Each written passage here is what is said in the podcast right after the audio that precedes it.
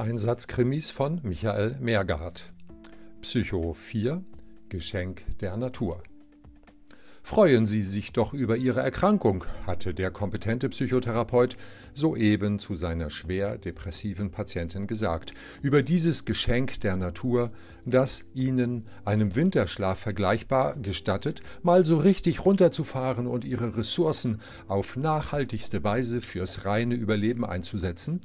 damit Sie sich anschließend erfrischt fühlen und sich neu erfinden können. Woraufhin sich die Patientin in ihrer übergroßen Freude tatsächlich neu erfand, indem sie nämlich ihrem kompetenten Psychotherapeuten, als dieser sie am Ende der Sitzung zur Tür geleitete,